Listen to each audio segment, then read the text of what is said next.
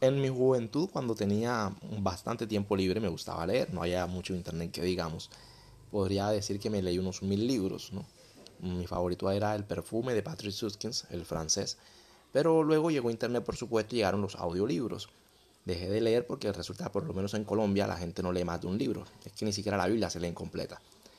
Y en los audiolibros, eh, digamos por, más por la rama de la filosofía, por la rama de la literatura, nada aspectos técnicos de contabilidad o de electricidad, solamente ese tipo de libros, encontré mis favoritos, o más que mis favoritos, digamos, una revelación. Y eran los libros antinatalistas. Los puedes encontrar, tengo una amiga que los sube, eh, el canal lo encuentras en YouTube en español fácilmente, antinatalismo, antinatalista.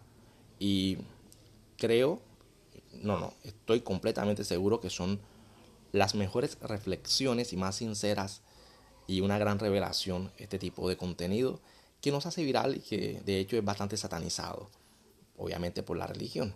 Y ya sabemos que la religión, pues, que tenga un mínimo de sentido común, sabe que es un asco.